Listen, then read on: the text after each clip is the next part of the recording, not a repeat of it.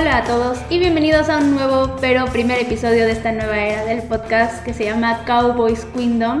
Mi nombre es Mariana Huerta y me pueden encontrar en Twitter en arroba Queen Cowboys, que pues ya no es Twitter, es X, pero nos da igual, todo el mundo lo conoce como Twitter. Y el día de hoy no me encuentro sola, me encuentro con un invitadazo porque va a ser el padrino de esta nueva era del podcast. Y estoy con Carlos Solares, fan de los Steelers, ya había estado por aquí, pero en ese momento no era tan importante en mi vida, ahora es mi novio y estoy muy feliz de que esté aquí. Hola Carlos, ¿cómo estás? Hola, hola Mariana, ¿todo bien? ¿Y tú? Espero que más que nada que este primer episodio este nuevo camino que estás tomando eh, esté lleno de éxitos. Estoy súper orgulloso de todo lo que has conseguido en, en la etapa anterior y pues realmente no, no dudo que que esto va a ir para más, que va a ir para más creciendo, va a seguir, seguir creciendo, llegando a muchos lados, no solamente ahora sí que a la afición cowboy, sino a, a, todo, a todo lo que viene siendo la, la, NFL, y no solamente aquí en México, también a todo el mundo. Entonces estoy, aparte orgulloso, también contento de que pues me hayas considerado y me hayas dado el honor de ser el padrino de, de esta nueva etapa. No, pues yo más que feliz y muchas gracias por las flores. Y pues, como bien escucharon, esta es una nueva etapa y les voy a explicar más o menos por qué. No voy a entrar en mucho detalle, pero el punto es que el podcast se separó de Cuartigol y yo dije, pues hay que darle una nueva imagen, una imagen que sea mía, solo mía, porque pues ese es el podcast, es algo que es mi producto y así es como se lo quiero transmitir a ustedes y es por eso que le cambié el nombre. Como ustedes saben, mis redes sociales siempre han sido Queen Cowboys y dije, ¿por qué no ponerles así, como si fuera mi reinado? Y como soy mujer, pues Cowboys Kingdom y esa es la razón del por qué y esta nueva etapa espero que sea muy grande, como dice Carlo, y espero que les guste mucho y que sigan aquí conmigo y que sigan disfrutando del contenido que hago de los Cowboys, que es nuestro equipo al final de cuentas. Y pues justo hablando de los Cowboys, ya vamos a empezar de una vez con los temas porque hace mucho que no nos escuchábamos y demás. Y quiero empezar con lo más reciente, que fue el primer partido de pretemporada del equipo. Los Cowboys jugaron contra los Jaguars el fin de semana, un partido que perdieron, pero eso no importa en la pretemporada. Lo que les quiero platicar es más o menos lo que yo vi del juego. Y primero voy a empezar con lo bueno, porque pues la verdad es que fue muy poco. Y lo que más destacó para mí fue Tuz Bong, el running back. La verdad es que es un running back del cual ya se había hablado mucho porque justo su papá es scout de los Cowboys. Pero pues al final de cuentas fue un corredor que se seleccionó en sexta ronda y demás. Y este tipo de jugadores no tienen tanto foco y muy pocas veces logran tener una carrera grande y prominente en la NFL, pero la verdad es que él me sorprendió mucho, corrió muy bien, anotó y creo que puede ser un running back que se está apuntando lentamente, pero con muy buenas notas a ser el running back 2 o 3 del equipo, lo cual me da mucho gusto. Y otra cosa que les quiero contar de este partido, y esta sí es la mala, es que la verdad me preocupó mucho que el equipo no tiene profundidad. Es un equipo que tiene fallas en muchas posiciones, sobre todo en la línea ofensiva. La verdad es que si hay alguna lesión, veo muy difícil que los Cowboys puedan salir adelante de eso. Igual en la secundaria, la verdad es que hubo muchas fallas, a pesar de que hubo una intercepción. Y también hubo muchos errores de pérdidas de balón. Hubo balones sueltos, hubo un balón suelto en la yarda 1 ya cuando se iba a anotar. Y son ese tipo de errorcitos que en un partido normal de NFL te cuestan el resultado y si vas acumulando este tipo de errores, te van a terminar costando la postemporada, o no sé qué opines, Carlos, pero pues eso así es como lo veo yo. Sí, totalmente. Digo, a pesar de que, digo, es primer partido de pretemporada, sabemos que muchos equipos pues optaron por poner algunos titulares, otros optaron por básicamente empezar a jugar con, con el segundo equipo y, para abajo, pero pues no sé, hay muchos este, jugadores, yo creo que más que nada por, por, el cartel y más que nada por la veteranía y por la experiencia, pues a pesar de un partido de pretemporada, pues se le debe dar la seriedad que se necesita porque al final de cuentas yo pienso que la temporada, la temporada empieza desde la, desde la pretemporada, ahora sí que no empieza en semana 1, no empieza cuando, cuando ahora sí que te estás jugando, ahora sí tu clasificación a playoffs, ¿no? La, la temporada para mí empieza desde preseason y si no se toma con la seriedad que se necesita, después muchos errores y muchas circunstancias que terminan pasando en temporada regular o en playoffs son precisamente fruto de estos errores que, que suceden en pretemporada. Sí, pues justo hablando de esto, ya les había dicho desde el principio del programa que él es fan de los Steelers, entonces pues platícale un poquito aquí a tus aficionados, compadres, qué pasó en ese partido de los Steelers y pues más o menos qué se encontraron. El, el partido de los Steelers tuvo, tuvo cosas ahora sí que mejores que, buenas, cuando fue, fue de visita contra Tampa Bay, en una era donde toma, toma el comando Baker Mayfield y Kyle Trask, bueno, todavía no sabe quién, pero del lado de los Steelers, eh, la primera ofensiva fue con, con la mayor parte del equipo titular.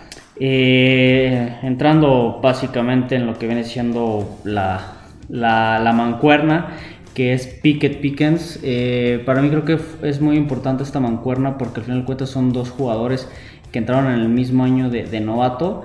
Y creo que para, para, mí, no sé qué piensas Mariana, es, este, es fundamental y es una forma más sencilla de encontrar una conexión cuando te encuentras en un, en con un jugador de tu misma ofensiva este, que entra en tu mismo año, entras y creces con el equipo al mismo tiempo que tú, creo que es más fácil tener una conexión.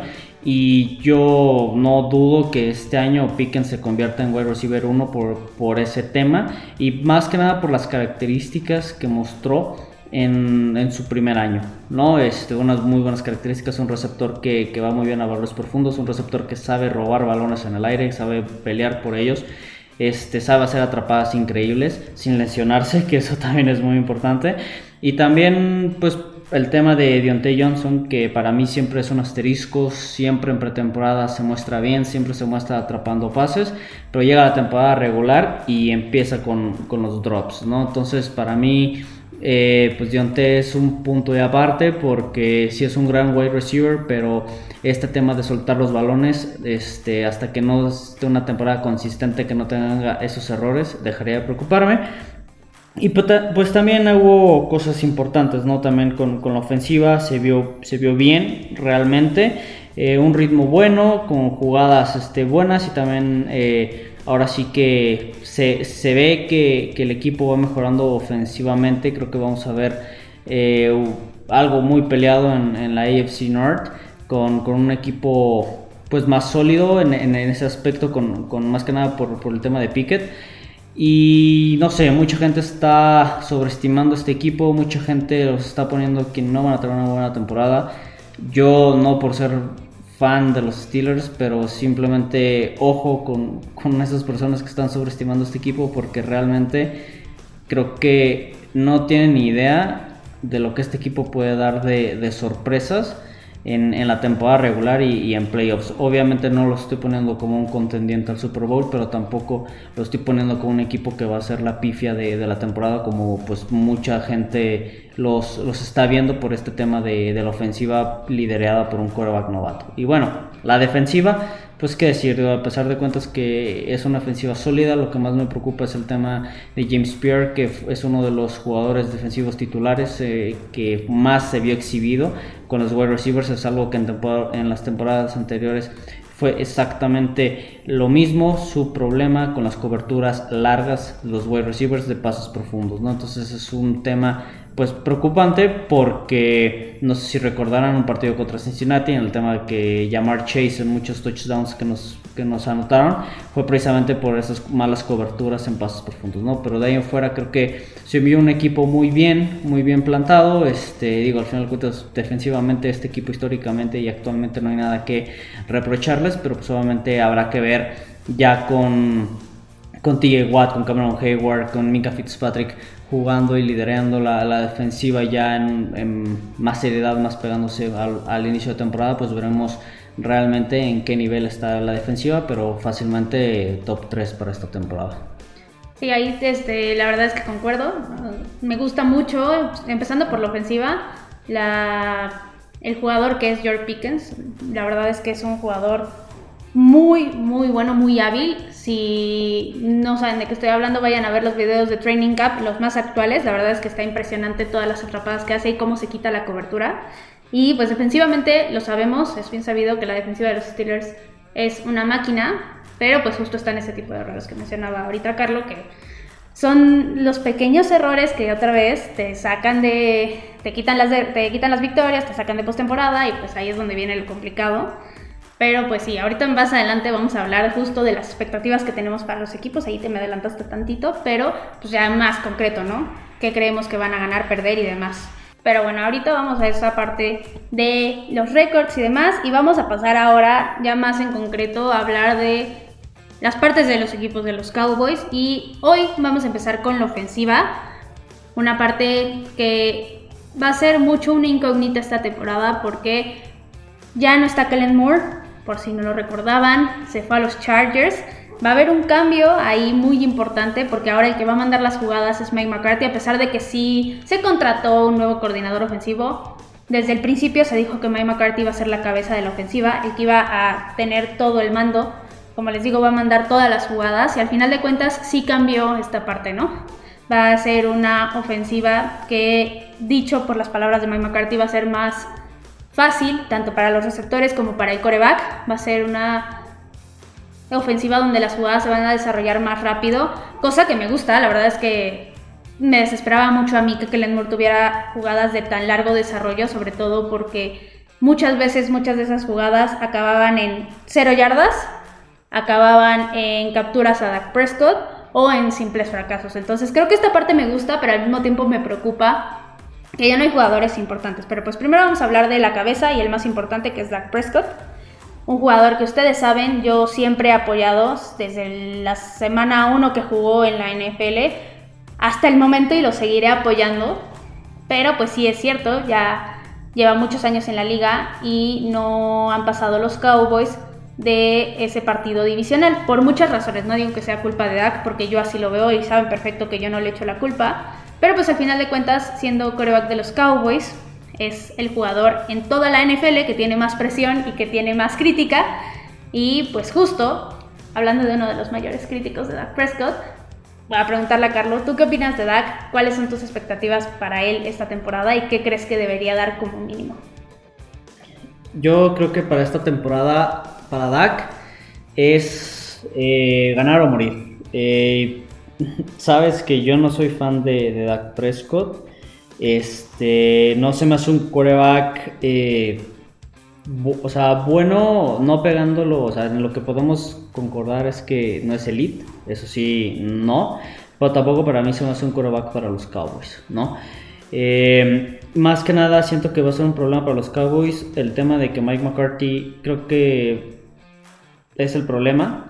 Que Mike McCarthy y Dak Prescott estén ahora sí que, que en ese tema de, la ofensiva más que nada, porque si Dak tuviera un head coach más del nivel, y obviamente sabemos que un Sean Payton, Andy Reid, un Belichick, pues tal vez Dak no estaría tan exhibido, ¿no? El problema aquí es que con el head coach que tiene Dak, y lo que ha mostrado Dak, obviamente quitando las dos temporadas de, lesiones, eh, no, me ha, no me ha terminado de llenar. Y yo siento que este año es si Dak, porque al final de cuentas llegar a, la, llegar a, la, a los playoffs es un must para un equipo como los Cowboys. O sea, si lo comparamos aquí con equipos del fútbol mexicano, o sea, los Cowboys son como el América las Chivas aquí, que si no llegas a playoffs y no llegas a la final, que en este caso es el Super Bowl, es un fracaso totalmente para el nivel de institución que son los Cowboys y más para los años que, que llevan sin llegar a, a, un Super Bowl. Entonces, eh, me preocupa y más por precisamente el tema de, de porque justo el, el, año pasado terminó siendo líder en intercepciones. Cuando jugó, cuando si, si no me equivoco, tuvo una lesión y no jugó la temporada completa. O sea, Tuvo, fue líder de intercepciones, no jugando la temporada regular completa. Eso habla mucho de la situación y de la presión que Dak este, está teniendo y que no ha mostrado y no ha sabido manejar.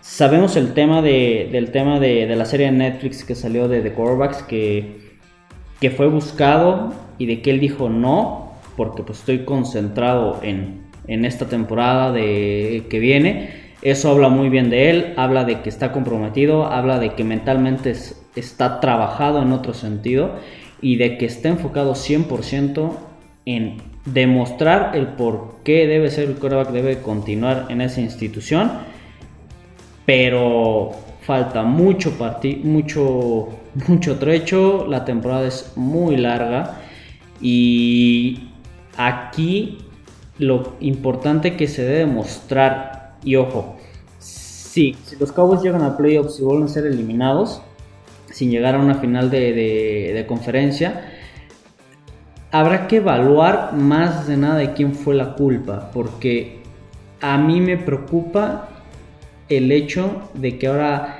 es Mike McCarthy, como lo había comenzado al inicio, sea quien esté liderando la ofensiva, porque si Dak se pone el equipo al hombro y saca al equipo tras malas decisiones o malas jugadas mandadas por Mike McCarthy, podría cambiar la foto y, pondría, y podría cambiar mi pensamiento sobre él.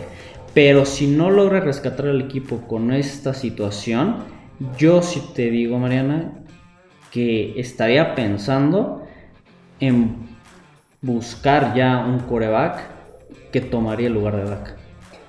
Y yo ahí es donde no concuerdo. Y claro, lo sabe, o sea, la verdad es que yo creo que Dak ha dado demasiado por el equipo. Es un jugador que a mí me encanta y lo saben por el liderazgo que tiene. Aunque sí concuerdo en ciertas cosas. Al final de cuentas, Creo que Dak ya lleva muchos años en la liga y ya es momento de dar el siguiente paso. Eso sí es real, eso no lo puede negar absolutamente nadie. Pero también yo estoy consciente y creo que eso es algo que los demás no lo han asumido así, de que muchas de las fracasos, por llamarlos de alguna manera, del equipo los últimos años, no han sido al 100 culpa de Dak. Hay ciertas cosas que sí. ¿Por qué? Porque todos tienen parte de la culpa en que si se gana o si se pierde, todos participan pero no ha sido 100% su culpa y ahí es donde creo que cae el error. Pero igualmente, o sea, estoy de acuerdo en que esta temporada hay mucha presión porque ya van muchos años desde que Dak está en la liga, que se tienen equipos muy fuertes, equipos con muchísimo talento y que no se ha logrado materializar ese talento. Entonces, sí hay mucha presión. Ajá, dime.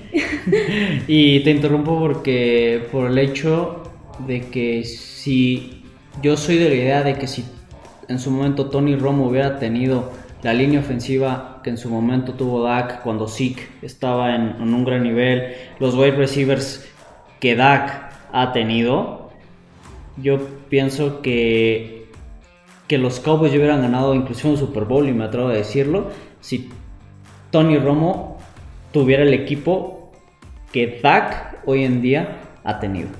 Sí, estoy de acuerdo. O sea, la verdad es que si en 2016 no se hubiera lesionado Romo, otra cosa hubiera sido, muy probablemente, sobre todo por la experiencia que él ya tenía, porque era un jugador mentalmente muy fuerte y que ya se la sabía de todas, todas.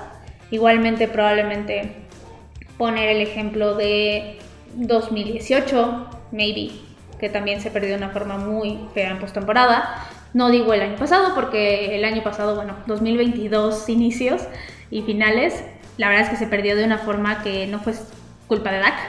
Digo, en una se lesionó Tony Pollard y la otra fue un completo desastre que no mencionaré.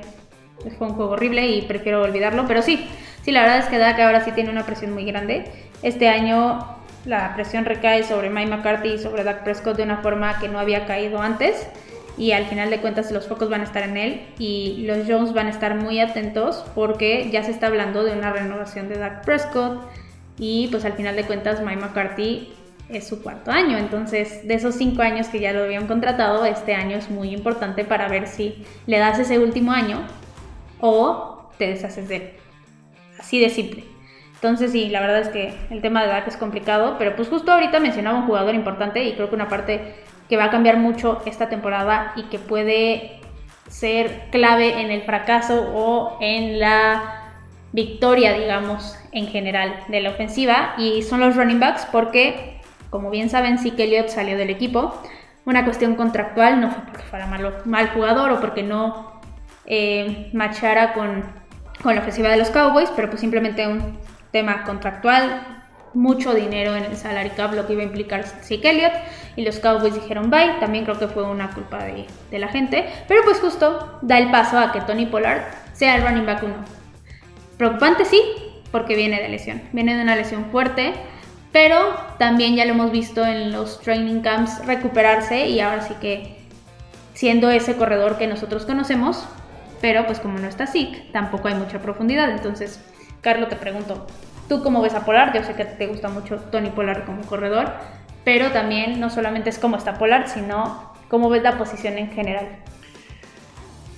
El, problema de, del deep chart, en, ahora sí que en, esta situación, es, es muy complicado porque no, ¿por qué no para empezar? O sea, ¿por qué no pensar en fichar algún running back en agencia libre? No te estoy diciendo eh, fichar un Dalvin Cook, por ejemplo, este, porque pues eso implicaba hacerlo running back 1 y a Portland mandarlo al slot 2 como ya, como ya estaba. Eh, pero sí buscar por lo menos, no sé, alguien de, del draft, un sign draft, este, un running back para o dos running backs para darle un poquito más de amplitud. ¿Por qué?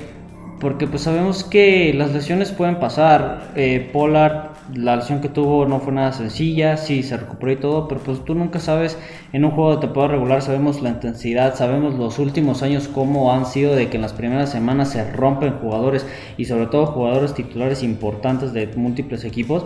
Entonces, eso te mete en un problemón de que al final, digo, espero que no pase y toco madera de que Polar se, se pueda resentir la lesión, pues eso qué te va a hacer que en su momento busques ahora sí un Dalvin Cook que siga en agencia libre y, lo fiches por lo menos por un año pero ahora sí que yo sé que tampoco te va a gustar esto pero pues o sea para mí no fue un error haber cortado a, Zeke porque o sea independientemente del tema contractual que sí fue totalmente un error darle el, contrato que le dieron cuando lo renovaron pero pues ya era un jugador que simplemente lo utilizabas para corto yardaje o para línea, para, para ahora sí que para, anotación en, corto yardaje. Entonces era un jugador que ya lo utilizabas para ciertas jugadas puntuales. Ya no era, ya no era tu caballo de poder, ya no era ese sí que, que rompía caderas, que se escapaba hasta la zona de anotación.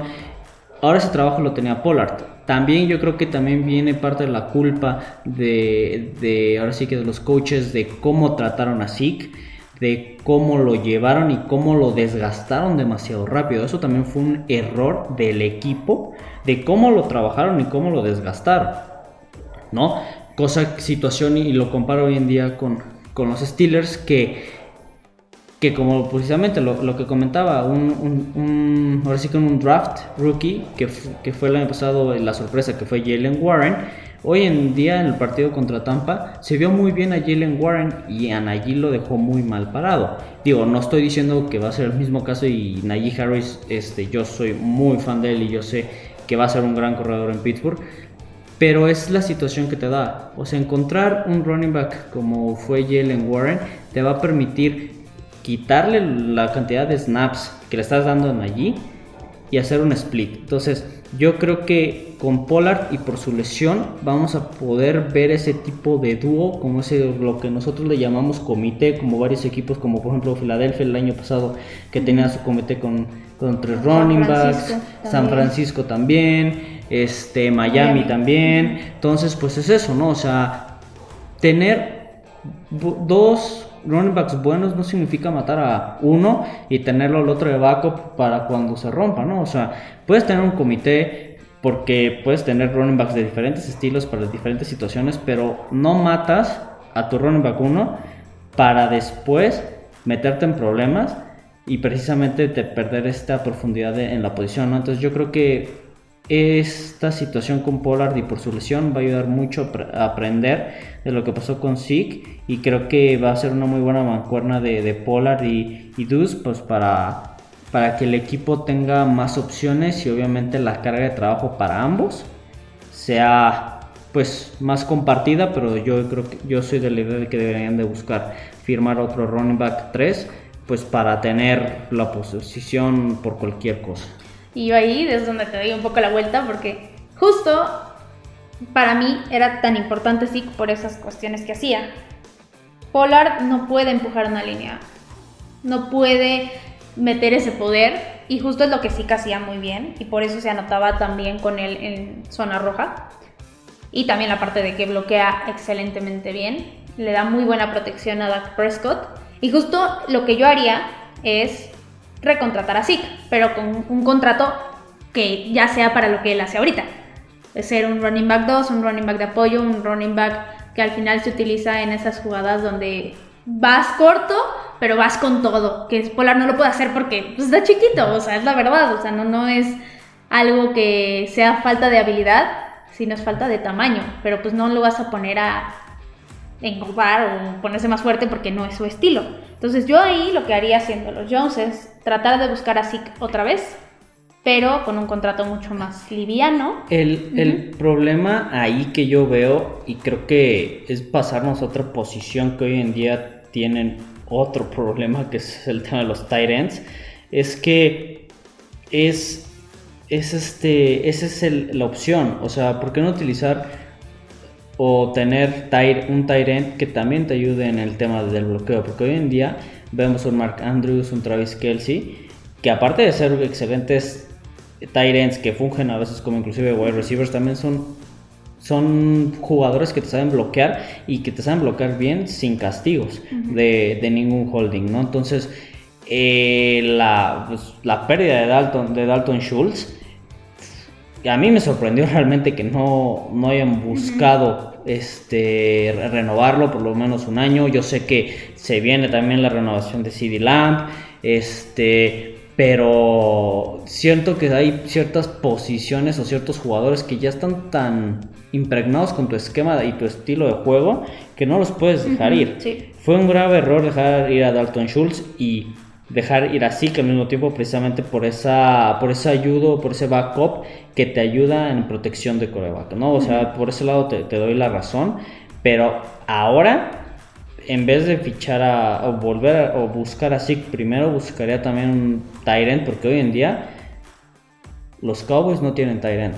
Sí, no, la verdad es que apostarle a un novato es algo muy, muy complejo, que es lo que están haciendo los Cowboys. Al final, en el draft trajeron a Luke Shoemaker, pero pues sí es una apuesta muy riesgosa, porque como bien dices, Dalton Schultz era un jugador que ya estaba súper compenetrado con el equipo, la conexión que tenía con Dak era de no inventes.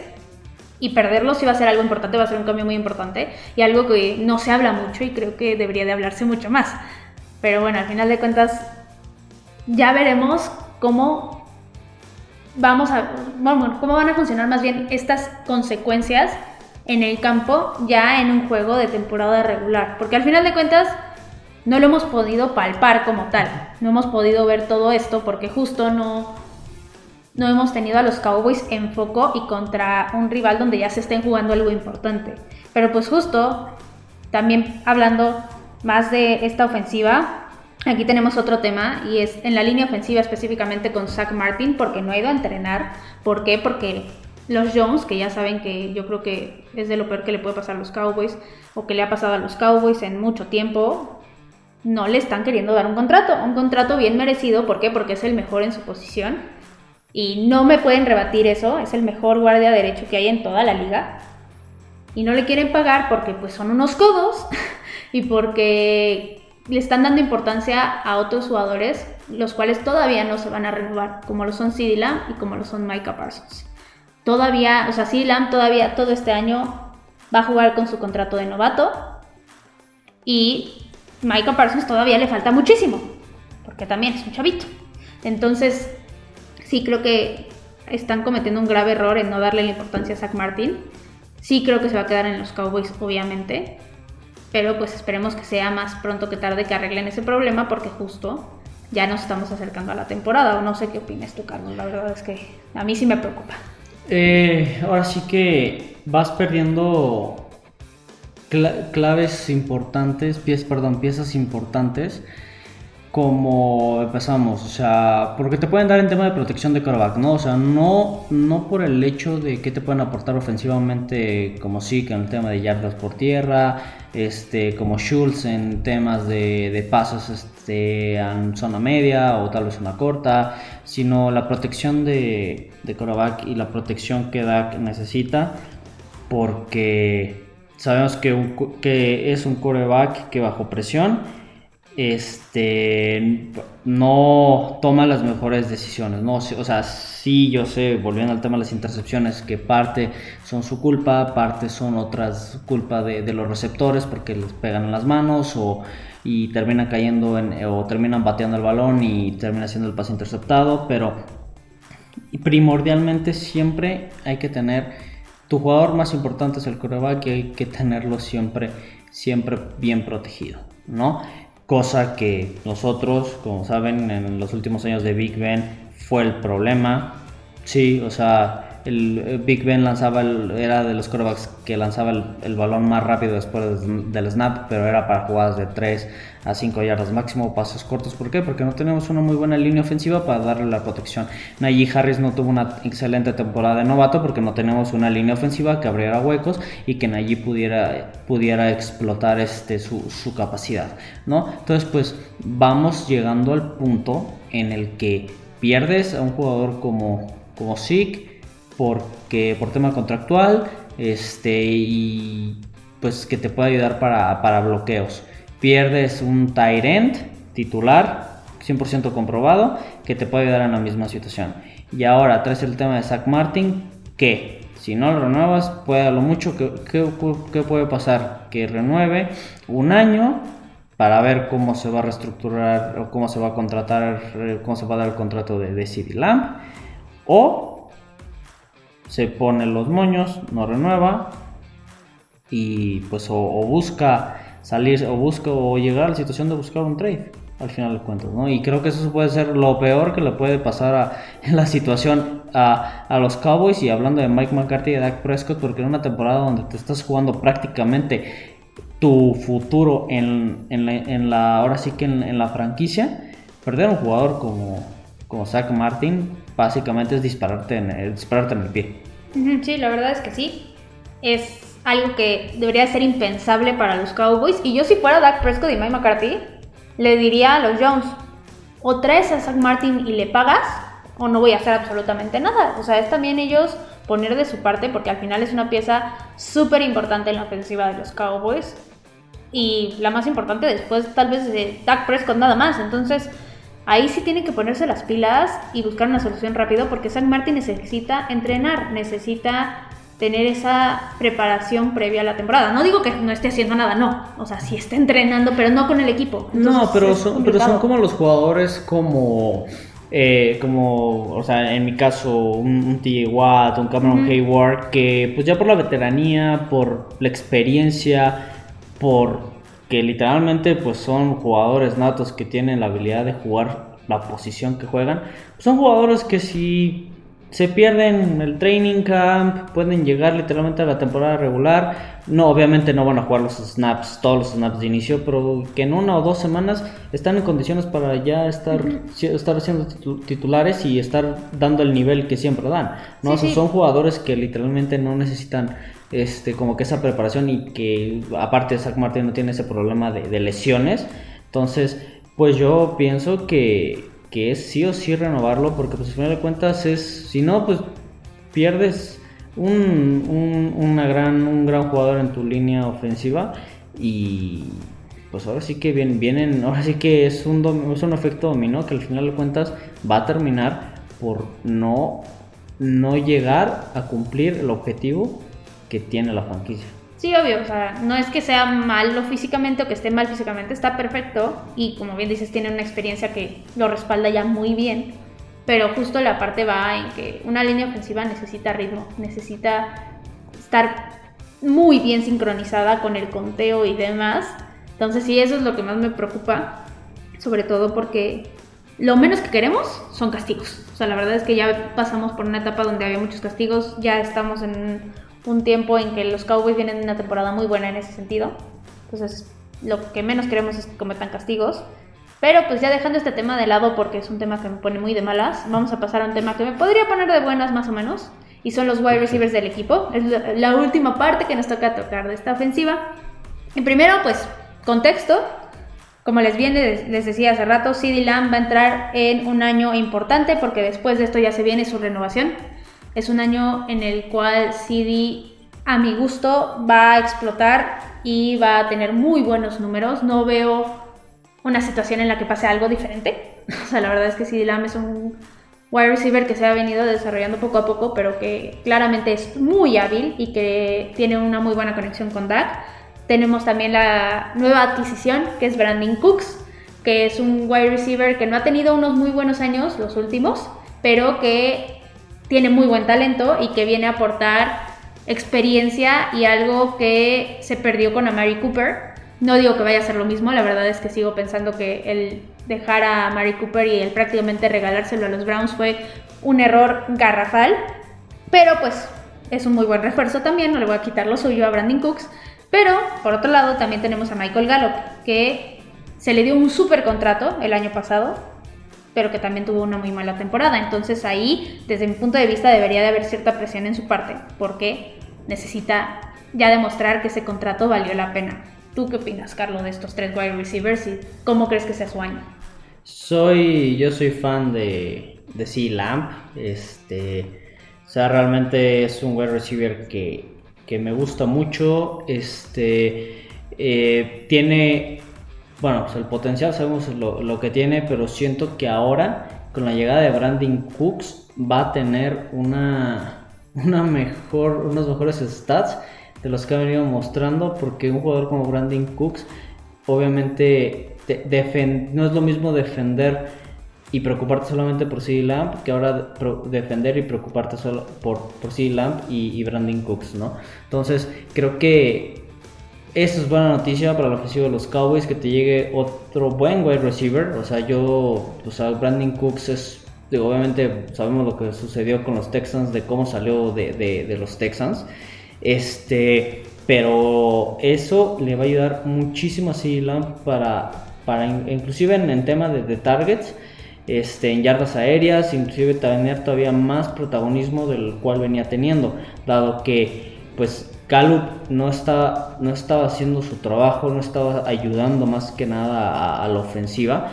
Y pues como dices, o sea, si, si este año Gallup y la llegada de Brandon Cooks se llega y, se llega a tener un buen, una buena sincronía y llega Gallup a recuperar este pues el nivel que demostró para que le dieran ese super contrato, pues creo que la ofensiva de los Cowboys podría servir este mucho mucho, mucho, mucho para competir con una división que realmente, si no me equivoco, es la división más complicada de la nacional de cara a la temporada que va a iniciar.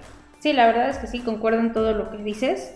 Obviamente la división está muy cañona y necesitas tener muy buenos wide receivers porque tienes del otro lado en Filadelfia que está muy fuerte en esa parte y también tienes que hacerle mucho daño a las defensivas con esas armas, porque al final de cuentas de eso se va a basar mucho la ofensiva esta vez, porque como les decía hace rato, Mike McCarthy cambió la ofensiva para que fuera mucho más amigable para los wide receivers, mucho más amigable para Dak Prescott, y eso se tiene que demostrar en la cancha.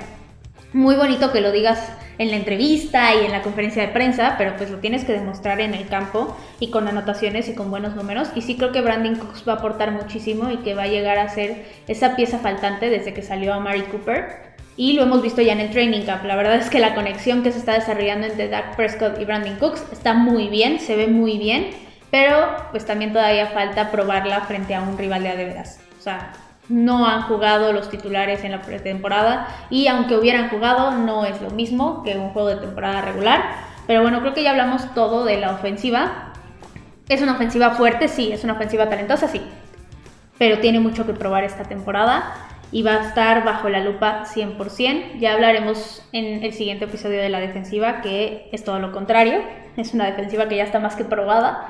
Pero pues de la ofensiva creo que sí entran en una etapa en la que tienen que demostrar si sí o si no. Y si no, van a estar los Cowboys en muchos problemas porque van a entrar en muchas dudas de quién se queda, quién se va en todo sentido. Entonces, pues eso es de la ofensiva. Y ahora vamos a hablar un poquito más de la liga en general. Y este es un tema que literalmente platicando se nos ocurrió y dijimos, pues va, porque como bien saben, la NFL hace un ranking de los 100 mejores jugadores cada año, pero es un ranking hecho con las patas. ¿Por qué? Porque lo hacen en base a votos de los jugadores y de los entrenadores directivos que están en la NFL, pero básicamente, como bien lo dijo por ahí alguien en Twitter, es un concurso de popularidad. No se está calificando quién es mejor, quién es peor. La verdad es que da mucho coraje ver este tipo de rankings, pero pues justo hablando de estos rankings, nosotros vamos a hacer el nuestro. Bueno, ya hicimos el nuestro. Y es de los 10 mejores jugadores de todas las posiciones, de toda la liga. ¿Quiénes son los 10 mejores actualmente? y que creemos que son los que aportan más y los que destacan más en general. Es un ranking que cada quien hizo por su lado y no sabemos, no tenemos ni idea de cómo quedó. Pero pues justo vamos a empezar de abajo para arriba. Y Carlos, quiero que me digas quién es tu número 10 y por qué. Bueno, para empezar mi, mi número 10, si no es que me haya ganado el, el corazón, es más que nada el mejor safety de la liga y sí, es proveniente de mi equipo, pero es, es, es, Fitzpatrick, ¿no? Es el, como ya lo digo, es el, mejor safety de la liga. Este ha ido de menos para más desde que fue tradeado de, Miami. Increíblemente, realmente lo que pagó Pittsburgh en su momento para, traer este, para traerse a este gran safety hoy en día a lo que se ha convertido este jugador es ahora sí que poco. Lo que se pagó por él fue, agrado decir que fue un regalo, pero para mí es el jugador a seguir para los jóvenes este, que vienen llegando, como un Sos Garner. Ahora sí que si, si fuera alguien como, como él, digo que yo creo que hoy en día el año que tuve novato Sos Garner este, no dejó absolutamente nada de decepción, realmente tuvo lo, dio lo que se esperaba de él pero obviamente para llegar al nivel de Fitzpatrick, pues yo creo que sería poner, o sea, hoy en día todos los que están en colegial, eh, la visión y el jugador a seguir para esa posición es el 100%. Yo sí creo que te dan un poquito el corazón, pero que conste, me gusta mucho Minka Fitzpatrick. Es, sí, es el mejor safety de la liga, eso no lo voy a negar, pero tampoco como para estar en mi top 10, no está. Y yo sí admito que mi jugador número 10 sí me ganó un poco el corazón, pero también lo, lo pongo ahí y lo hago porque no se les da el reconocimiento que merecen a los dineros ofensivos. Son jugadores que siempre se les tiene en el olvido y que son lo más importante en una ofensiva, porque sin una línea no funciona nadie, ni Mahomes funcionaría bien. Y lo vimos en el Super Bowl que perdieron contra Tampa Bay. Y pues mi jugador número 10 es Zach Martin, porque como ya lo mencionaba hace rato, es el mejor en su posición, lleva siendo el mejor muchos años, es un jugador que ha sido el Pro prácticamente todos los años, Pro Bowl también, aunque sea de ese sí 100% de popularidad, pero pues se le reconoce, ya con lo que lleva de carrera no necesita hacer más y va a estar en el Salón de la Fama, lo sabemos, entonces creo que es un jugador que ha aportado muchísimo a la liga, a su equipo y que ha estado vigente cada año siempre. Entonces, pues, ponerlo en mi top 10 es darle ese reconocimiento que nadie le da a los dineros ofensivos. Y es el poner a alguien que digo, este jugador es importantísimo y que para mí, para mí, en mi opinión, debería estar en el top 10 de la liga. Pero bueno, pasando al número 9, voy a empezar yo. Mi número 9 es un jugador defensivo que también ha estado vigente muchos años y que ha hecho demasiado por la liga. Y es Aaron Donald. Es un jugador físicamente muy impresionante. Es un jugador que logra aportar cada que está en el campo, sobre todo en una posición en la cual es difícil porque es un liniero interior defensivo y aún así tiene un chorro de capturas, es relevante en cada jugada contra la carrera y prácticamente toparte contra él de frente es la perdición, seas el jugador que sea. O sea, es imposible evadir a Aaron Donald. Pocos lo han logrado y por eso Aaron Donald está en mi número 9. Y Carlos, ¿quién es tu número 9 en este top? Yo en mi número 9 tengo a CMC, nada más, nadie más y nada menos que Christian McCaffrey. Eh, creo que no podemos equivocarnos que es el mejor running back en este momento en la liga. Ahora sí que el asterisco, sí, las lesiones, pero quitando, quitando eso y su llegada a San Francisco, si sabíamos lo que aportaba en Carolina, ahora en, San Francisco, que llegara a San Francisco, literalmente cayó como anillo al dedo para la ofensiva de, los Niners, ¿no? Es un, es un corredor no solamente de poder, que te puede, ahora sí que puede estamparse de frente y romper, romper ahora sí que toda la línea defensiva, sino que es un corredor que en espacio abierto es demasiado explosivo, muy difícil de alcanzar y, también muy difícil de taclear. Entonces se viene siendo mi jugador número 9. Sí, yo ahí lo tengo más adelante. Más adelante hablaré de CMC. Pero pues pasando a la siguiente posición, ¿a quién tienes en el número 8? Yo tengo en el número 8 a nada más y nada menos que tu bebé, Micah Parsons. Sí, es correcto. Es un jugador, sí, sí hay jugadores de los Cowboys que, que sigo en redes sociales. Uno es Micah Parsons y el otro es Sealand, nada más, nada menos. No existen más. pero porque son, pero entrando al tema de Micah Parsons porque es un jugador que para su corto tiempo en la NFL está llegando a ser este mucha competencia como y más que nada por la bueno no sé si facilidad pero por la versatilidad que tiene de jugar en la defensiva ¿no? O sea, que puede jugarte como, como liniero interior, te puede jugar un poquito como este como linebacker, te puede jugar como pass rusher, o sea, tiene una versatilidad en defensiva de posiciones increíble, aunque obviamente la mejor y la que yo siento que siempre debería estar jugando es como edge, porque al final de cuentas tiene las mejores este, capacidades y, y habilidades, skills, como lo quieran llamar de, ¿por qué no pensar? O sea, llegar a los números que en su momento Aaron Donald y T. Watt han puesto en, niveles de, capturas. No, o sea, si es un jugador al cual yo considero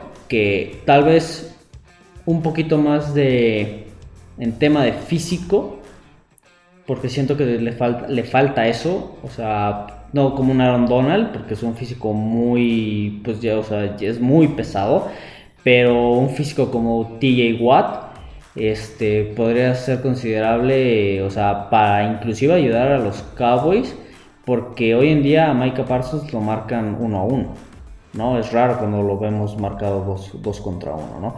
Es hoy en día jugadores como Aaron, Aaron Donald, Miles Garrett y TJ Watt te generan. Entonces necesito que Micah llegue a ese nivel físicamente y ya con lo que tiene hoy en día para ser un jugador también considerado o sea, de peligrosidad a nivel de que lo tienes que marcar 2 a 1 porque sabes que si lo marcas 1 a 1 te va a hacer pedazos.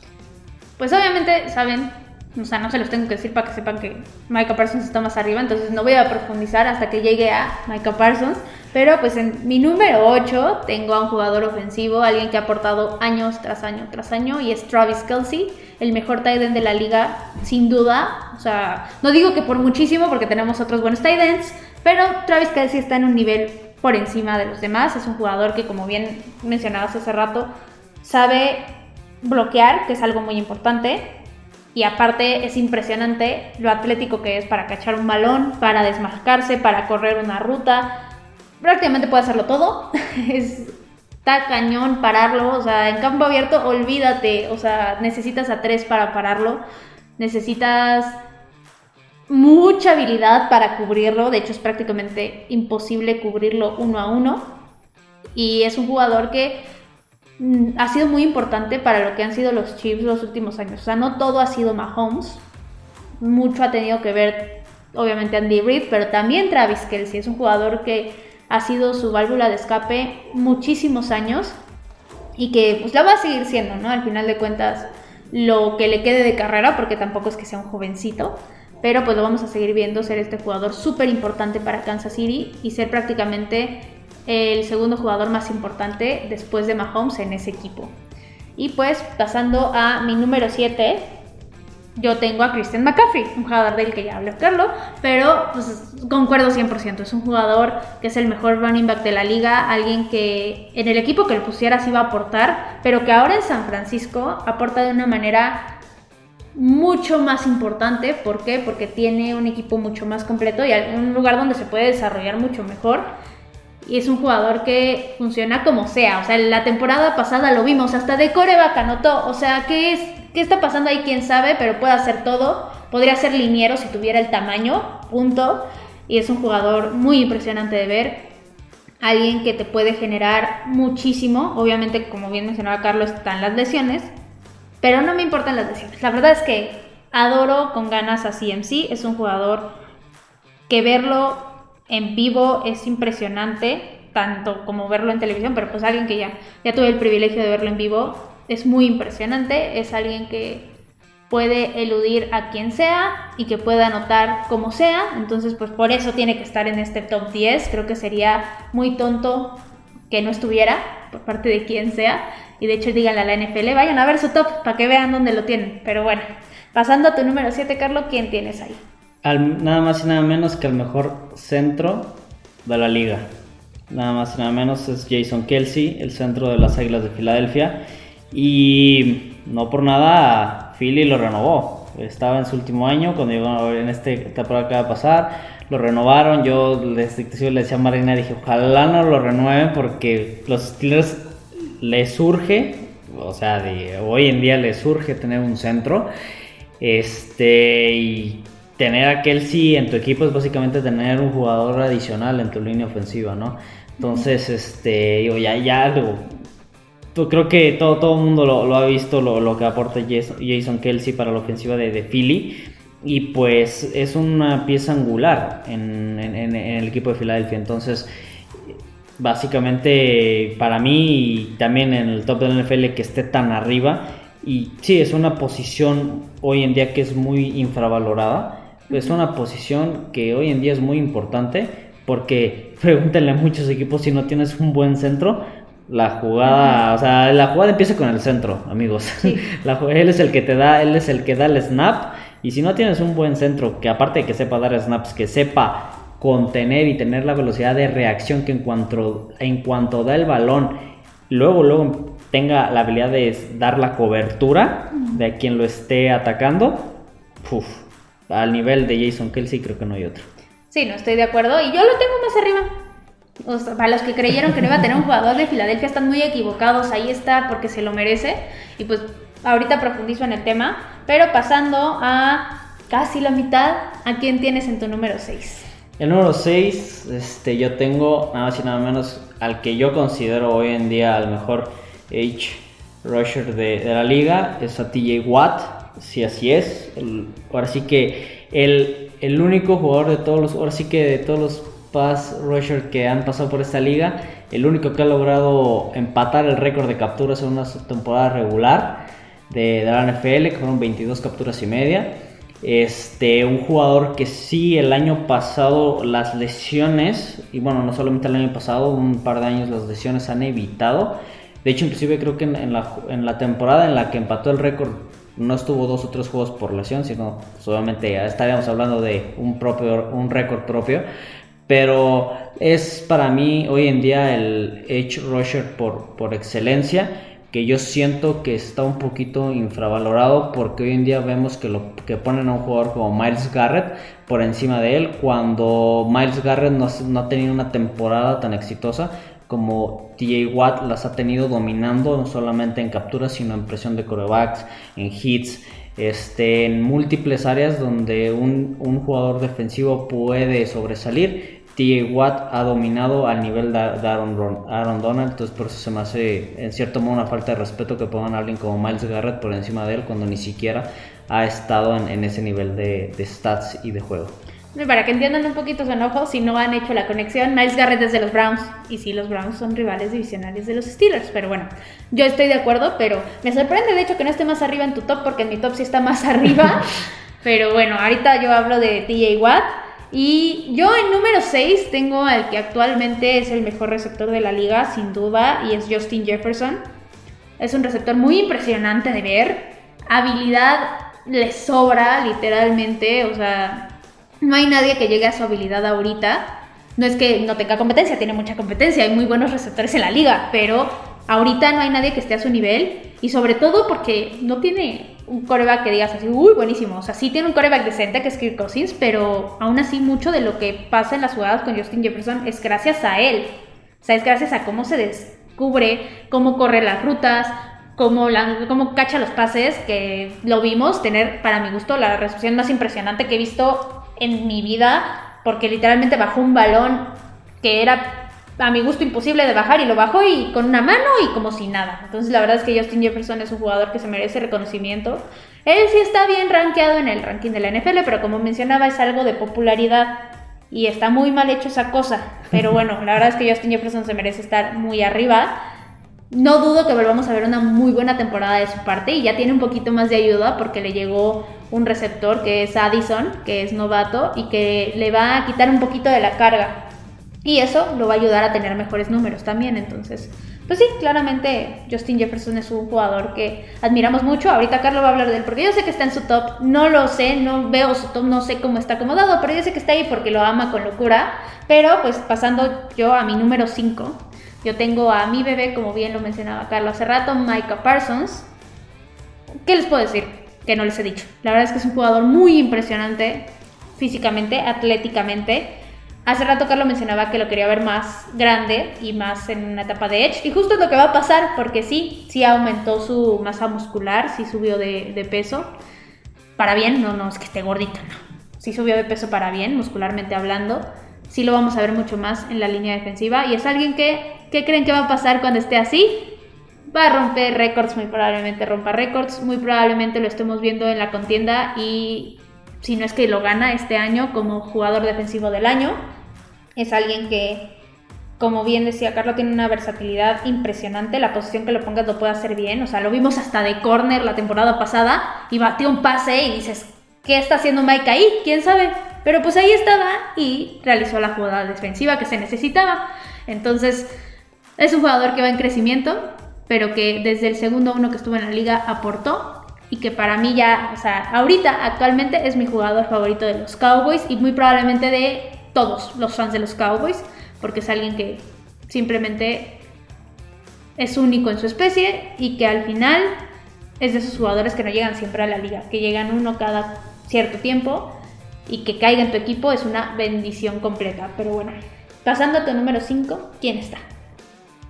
En el 5 yo tengo nada más y nada menos al burrito sabanero. Es nada más y nada menos que yo. es correcto, sí. Estoy poniendo mm, a un coreback de un equipo que no es muy grato para mí. Porque obviamente está en mi división. Pero ahora sí que eh, hay que elogiar a quien se merece. Y yo burro después de esa desastrosa lesión de esa, casi muchos pensaban que esa lesión, pues básicamente era no acabar su carrera, pero no iba a regresar a ser el coreback que, que, se, que, que había sido en LSU. Pues regresó, les volteó la cara a mucha gente, llevó a los Cincinnati Bengals a un Super Bowl y pues con llamar Chase y T. Higgins y Tyler Boyd ha, lo, ha convertido en Cincinnati en una ofensiva muy, muy peligrosa en tema de, de, pases, de pases aéreos, ¿no?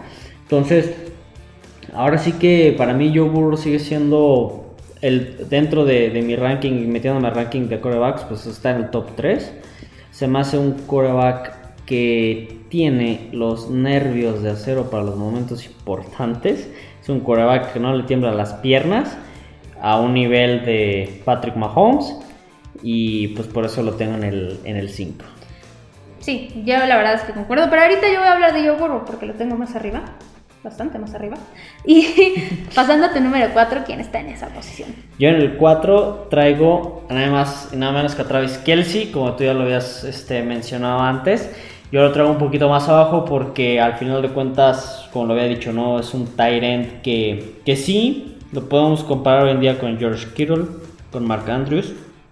Este, pero Kittle creo que es el, el tight end por excelencia hoy en día en la liga y pues me atrevo a decir que no sé si podrá ser el mejor tight end que ha pisado la, liga por el tema de todas las funciones que, te dan, ¿no? O sea, es un, es un tipo, además del carisma, o sea, fuera de cancha, además del personaje que es fuera de cancha, como jugador, bueno, ahora sí que tú ya hablaste de, él y no puedo agregar más. Sí, no, la verdad es que los Kelsey son una obra de arte. Y pues justo yo tengo al otro Kelsey en el número 4 porque a mí se me hace una falta de respeto que Jason Kelsey esté en el treinta y tantos del ranking de la NFL. O sea, ¿qué, ¿qué, es eso? O sea, ¿qué onda? O sea, ¿a quién se le pasa por la cabeza que el mejor centro de la liga esté en el treinta y tantos? O sea, ¿qué es eso? La neta.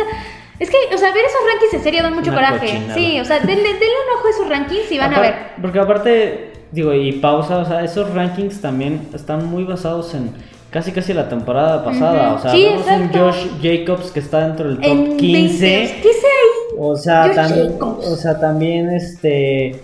Eh, o sea, hay, hay jugadores que ni siquiera deberían estar ahí. Hay jugadores como lo que tiene Watt, que está por encima del 20, que creo que está en, 20, en el número 26, ajá. 27, cuando el año pasado fue sexto.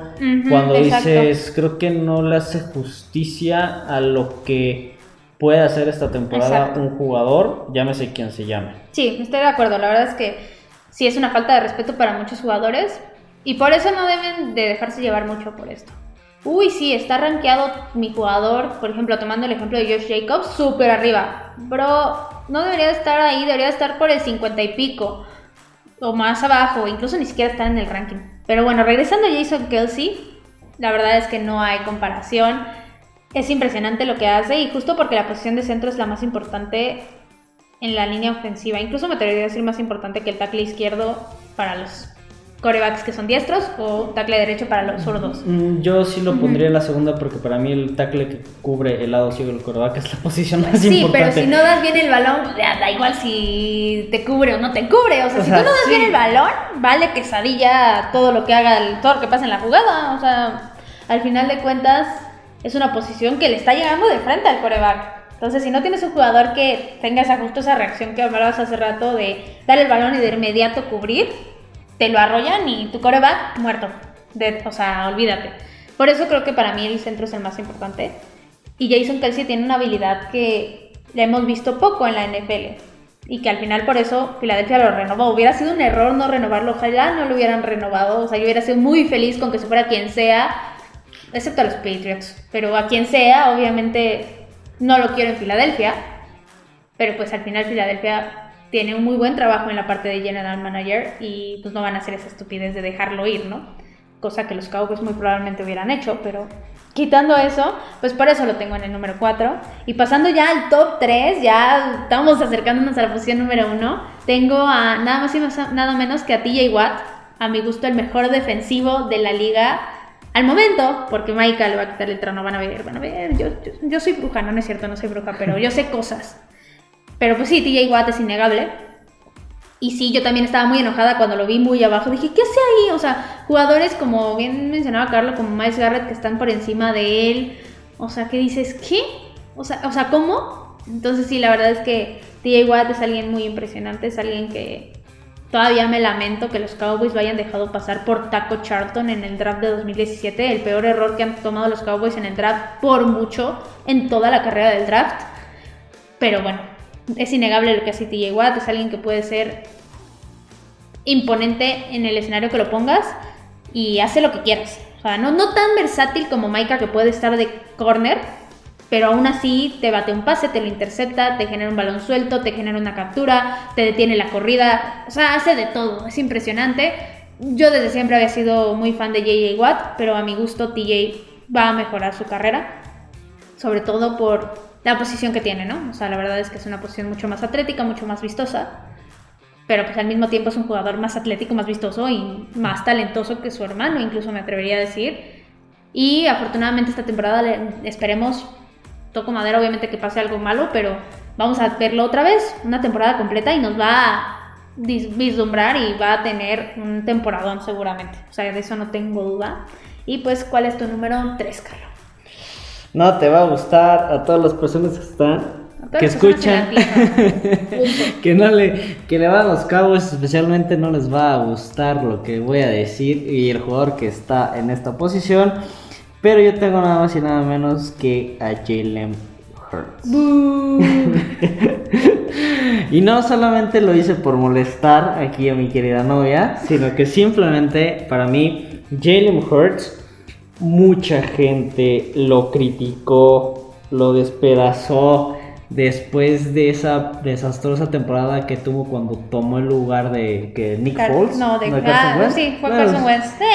los dos malísimos, horribles. Sí. Eh, mucha gente después acercándose a esa temporada que seguía, que fue la pasada, mucha gente decía, no, Filadelfia va a tener un problema en corebacks, Jalen Hurts no es un coreback confiable, Jalen Hurts no tiene para lidiar con la presión, X, Z, mil críticas.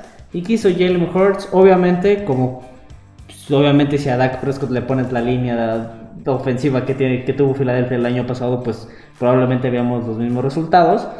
Pero Jalen Hurts llevó a Filadelfia a un Super Bowl y estuvo a nada de ganarle y nada menos que a los Chiefs. Dominando la Liga Nacional. Es para mí un coreback muy, muy bueno. Que por fin se le está dando el valor que antes no tenía. Que estaba muy infravalorado. Y que. Y no, Perdón, pero Jalen Hurts es mejor quarterback que Dak Prescott. Mm, qué grosería es esa. Lo corremos, ¿verdad? Sí, sí. Yo sé que no, sí, no, lo corremos. No, pero yo les voy a decir por qué no está ni siquiera en mi top 10.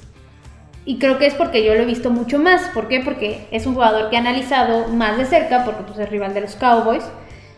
Y sí, obviamente dio un salto grande, importante esta temporada. Eso es innegable. Pero también le pusieron un equipo que no inventes, una línea ofensiva impresionante, receptores que no tenía antes, con AJ Brown, con Davante Smith. Y pues algo que funcionaba muy bien, la verdad. Entonces, sinceramente, sí mejoró, pero mucho tiene que ver esa parte. Y pues a pesar de que se mejora, yo no veo a Jalen Hurts en ese nivel todavía. Es alguien que lo he visto tener en mil intercepciones contra Trevon Diggs es alguien que lo he visto cometer errores de decisión de a dónde lanzar el balón, de precipitarse y demás. Y pues sí, este año obviamente mejoró porque le dieron mucha más libertad corriendo. Pero de todas formas, a mí eso no lo pone en un nivel top 10 de la liga y mucho menos top 5 de corebacks. Creo que todavía hay 5 mejores. No les voy a decir quiénes, pero se pueden hacer una idea. Y pues ya, no voy a hablar más de Jalen Hurts porque no, no me encanta Jalen Hurts. Y la verdad es que no le quiero echar hate porque tampoco es un jugador que creo que se lo merezca. Es un jugador que sí es un buen líder y que ha demostrado, pero todavía no lo suficiente a mi gusto. Pero bueno, pasando ahora al top 2, voy a empezar por mí. Y mi segundo mejor jugador de la liga es Joe Cool. Joe Burr, como decía Carlos hace rato, Joe Burrow. La verdad es que es un jugador que tiene temple de acero. O sea, eso es lo que para mí lo pone tan arriba como coreback y como jugador en la NFL. Es alguien que no se rinde, es alguien que sabe manejar la presión en el escenario que sea. Es alguien que muestra un liderazgo en la cancha que hemos visto pocas veces en, la actualidad, o sea, en los últimos años, de los corebacks que han llegado jóvenes. Y desde un detalle tan simple como el que vimos en el juego que pasó lo de la Damar Hamlin, que el primero en preguntar fue él. O sea, así de simple, y era el rival del equipo, a verlo en playoffs, a llevar a un equipo que nadie daba ni un medio centavo por él al Super Bowl. No lo ganaron por varias razones. Pero aún así, no fue porque haya faltado algo en Joe Burrow. O sea, la verdad es que es un jugador muy impresionante, alguien que va muy en sus inicios de su carrera pero que se va a convertir en el mejor coreback pagado de la liga muy pronto. O sea, va a pasar muy pronto eso y se lo merece, 100%. Y es alguien que le vino a cambiar la cara a la franquicia de Cincinnati por completo. Y que, pues, lástima por los estilos, la neta, porque se van a, ahí a topar con él mucho, mucho tiempo. Y pues, sorry, sorry, my friends, pero pues les tocó ni modo. Y pues, pasando ahora a top 2, ¿quién está ahí? En mi número 2, nada más y nada menos que ya lo comentaba Mariana, Justin Jefferson. El mejor wide receiver del momento de la liga, el mejor wide receiver que vamos a tener en esta liga por mucho tiempo porque es muy joven todavía. Es un wide receiver de características que no he visto en un, en un wide receiver completo. Me, me voy como a legendarios como Randy Moss, me voy como con Megatron. O sea, es un wide receiver de ese calibre y como lo mencionas, con un coreback que pues no es un Patrick Mahomes, que no es un Joe Burrow, que no es un Josh Allen, o sea, un coreback mediano, ¿no? o sea, un coreback cumplidor, vamos a decirlo así, ¿no? Como es Kirk Cousins. Entonces, hoy, eh, hoy en día Justin Jefferson bien merecido, creo que de los wide receivers, pues sí, es, es, el, es el mejor. Y como lo mencionaba Mariana antes, ¿no? O sea, no solamente es por, por la velocidad que tiene para pasos profundos, la habilidad que tiene también para jugarte rutas de slot, también para la, la habilidad de hacer atrapadas impresionantes. Y otra atrapada que, que si no mal recuerdan, uno jugando contra los Bills, era un pase de intercepción de Kirk Cousins. Exacto. Y Justin Jefferson lo, se lo quita de las manos al corner o safety, no me acuerdo quién lo estaba marcando, se lo quita de las manos y lo termina haciendo una recepción él. Entonces son de las cosas que otro wide receiver hoy en día en la liga no te tiene ese nivel de uno, de tenacidad y de competitividad en el aire por un balón. ¿no? Entonces yo por eso lo considero hoy en día en, el lugar número 2. Sí, sí, la verdad es que es innegable el talento que tiene Justin Jefferson. Obviamente yo lo acomodé más abajo, pero pues ahí está, ¿no? En el top 10. Y pues claramente el top 1 mío, de Carlo y del universo entero es Patrick Mahomes. ¿Por qué? Porque es el mejor coreback al momento de la liga. Es el jugador que llegó a cambiar la posición.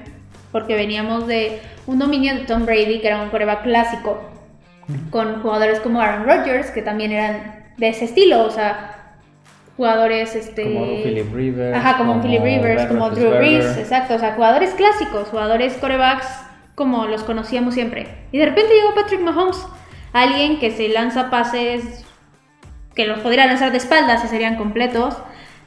No es broma, que se mueve de una manera que yo no he visto en la liga nunca y que nos impresiona a todos todos los días y que aparte de eso tiene un liderazgo de otro nivel. O sea, un liderazgo que puede llevar a un equipo sin wide receivers a ganar el Super Bowl, cosa que pasó la temporada pasada. Entonces, creo que es innegable lo que hace Patrick Mahomes y creo que tampoco, pues, o sea, que vamos a, aquí a alabar a Patrick Mahomes cinco minutos, pues no, porque todo el mundo sabe lo que es Patrick Mahomes. Sí, exacto. Creo que no, no vale la pena por el, por el hecho de que sabemos lo que ha hecho Patrick Mahomes, sabemos lo que va a seguir haciendo. Hoy en día sabemos que los Chiefs son el equipo a, vencer precisamente por un quarterback como Patrick Mahomes, porque como dice Mariana, no solamente es el hecho de la facilidad que tiene para lanzar y, dentro de esa facilidad son los reflejos también. Y que también es un quarterback que a pesar de que no es un quarterback, velocista como un Lamar Jackson, como un Justin Fields, como un Jalen Hurts, es un quarterback que es muy difícil de taclear. Mismos defensivos que han entrevistado, de las cosas que siempre han dicho de, de Patrick Mahomes es que es un quarterback que es muy difícil de derribar, ¿no? Entonces, pues, no hay nada más que decir de, de, pues, que de, de Mahomes, ¿no? Sí, creo que todo el mundo lo sabe, todo el mundo lo ha visto y pues al final por eso es el mejor jugador de la liga. Pero pues justo para cerrar este super podcast, vamos a pasar al último tema y es justo las expectativas que tenemos nosotros para esta temporada.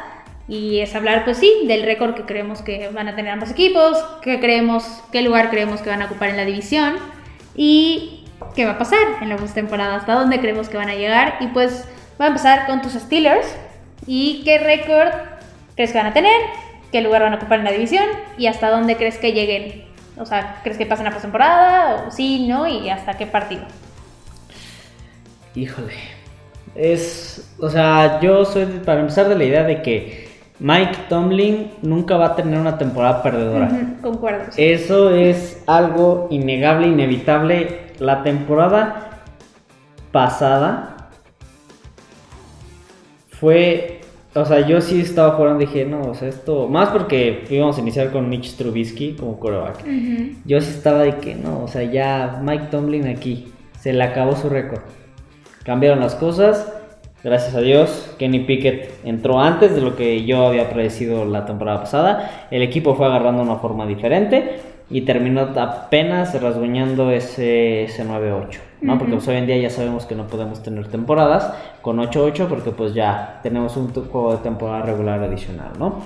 Eh, hoy en día, viendo el, calendario, este, pienso que, los Steelers podrían terminar con un récord similar con el año pasado. Yo te estoy diciendo con un 9-8 o inclusive un, un 10-7, ¿no? Este, hay juegos importantes este, como por ejemplo, eh, pues bueno, lo que sabemos los divisionales, obviamente, este, las idas a Cincinnati y a Baltimore, ah, la ida a Cleveland más o menos por el tema de, por el tema de, de Watson, este, hay unas, unos partidos también complicados donde, por ejemplo, uno que reciben este, a, a Jacksonville en casa, con el nivel que está jugando Trevor Lawrence, con ahora sí con que ya va a tener a Calvin Ridley. Entonces también es un juego creo muy complicado. El tema de, San Francisco, que es el opener de la temporada, que yo sigo viendo que lo pueden ganar, dada la situación de corebacks que hoy en día está en San Francisco, que no se sabe que si va a ser Trey Lance, que si va a ser Brock Purdy.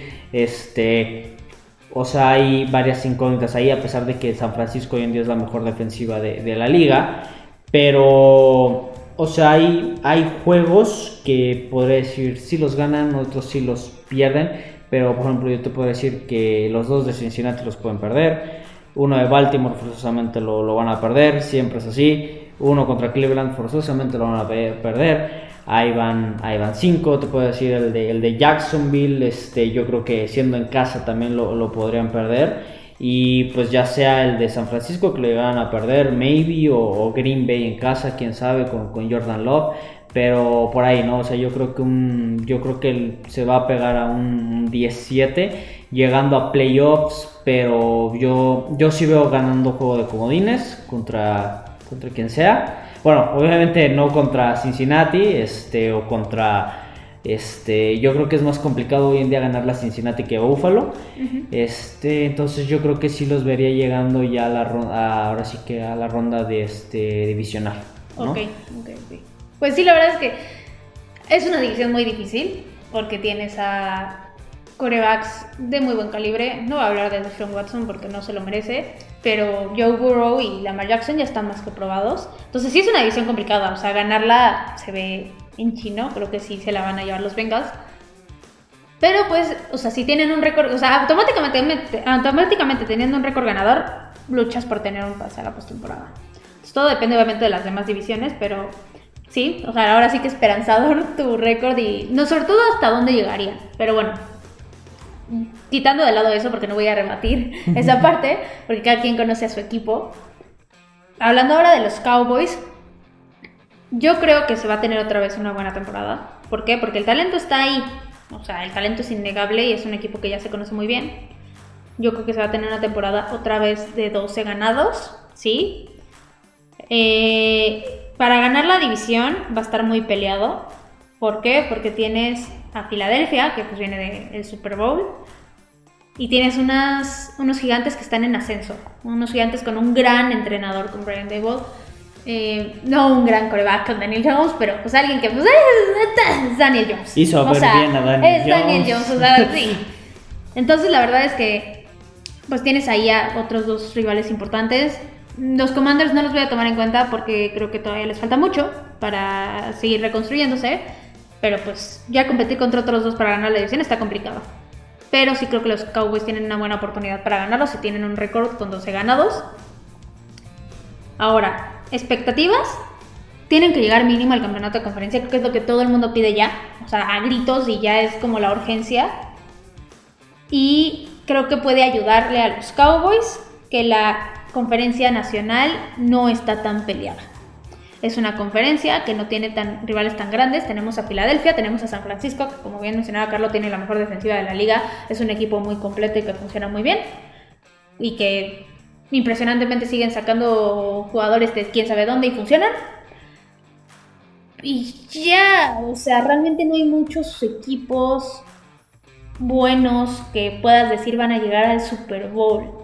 Entonces, por esa razón creo que puede haber una posibilidad de que los Cowboys lleguen al campeonato de conferencia. Si llegan al campeonato de conferencia, yo le he dicho eternamente, en el momento que los Cowboys lleguen a ese juego van a llegar al Super Bowl. No digo que lo vayan a ganar, pero de que van a llegar, van a llegar. Pero también sabemos de los descalabros de los Cowboys en la postemporada los últimos 25, 26 años. Entonces, sí me preocupa y por esa razón siempre esto es muy de pronóstico reservado. El récord no, el récord sí creo que lo pueden lograr. Es un calendario difícil, cierto es. O sea, el de los Cowboys y el de Filadelfia están muy cañones porque van contra divisiones fuertes como lo es la AFC East, que pues la verdad está muy peleada este año. Pero pues ya hablar de postemporada y de lo que puede pasar es muy muy reservado. Es algo que creo que como aficionado a los Cowboys todos deberían de tomar esa postura ya eternamente hasta que pase lo contrario. ¿O qué opinas tú, Carlos? Mm, yo creo que la única forma en que los Cowboys lleguen a la final de conferencia es que Filadelfia y San Francisco se crucen en el divisional. En divisional, sí. Es la única manera en la que yo veo que los Cowboys tengan la esperanza de llegar a, ese ansiado partido que ya tienen mucho, mucho tiempo sin, sin estar ahí. Y más que nada sin estar ahí, sin poner en las pláticas en el papel de que pueden llegar a estar ahí, ¿sabes? O sea, inclusive hoy en día, o sea, hablando de, de los equipos que están en la nacional, en el papel, yo creo que los Cowboys, si hacemos un top 5, los Cowboys son el quinto lugar de los que podrían, de los equipos que estarían llegando a buscar en la final de, de, conferencia. Obviamente San Francisco, obviamente Filadelfia. Lo que Detroit, a pesar de tener a Jared Goff mostró la temporada pasada y con los grandes picks de, draft que tuvieron este año, es un equipo que hoy en día yo considero que es muy peligroso y que puede ser un dolor de cabeza para cualquier equipo de la nacional, ¿no? O sea, Detroit sí o sí es un equipo de quien, de quien hablar. Eh, el otro pues, es obviamente los Vikings. Este, que obviamente los Cowboys le tienen tomada la medida a los Vikings en, ese aspecto, pero al final de cuentas es un equipo que con sí perdieron a Dalvin Cook, Mattison, igual sigue siendo un running back muy bueno que estuvo detrás de Dalvin Cook. La, la, adquisición de Addison con el complemento de Justin Jefferson, a pesar de que perdieron a Dan Thielen.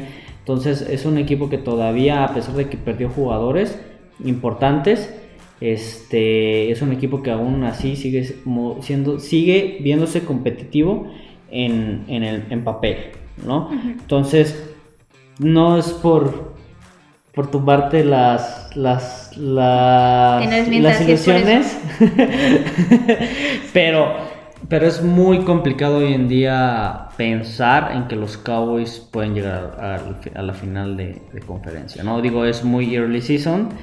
Veremos cómo se va desenvolviendo la, temporada, porque también, como dices, el calendario de los Cowboys inicia un poquito fácil, pero después se empieza a complicar mucho.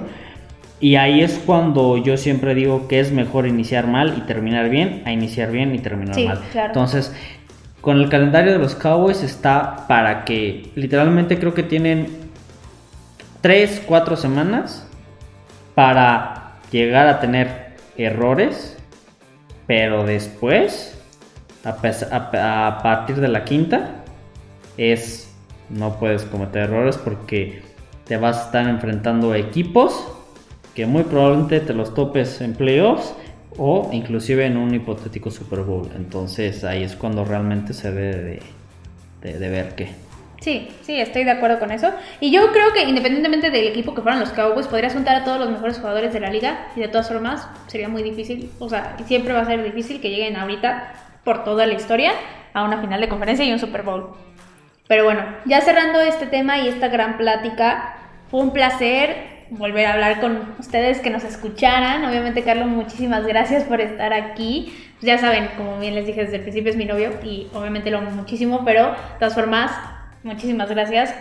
Aportaste muchísimo. Y dime dónde te podemos encontrar en redes sociales. No, pues bueno, primero que nada, pues muchas gracias por, la invitación nuevamente, amor. Este.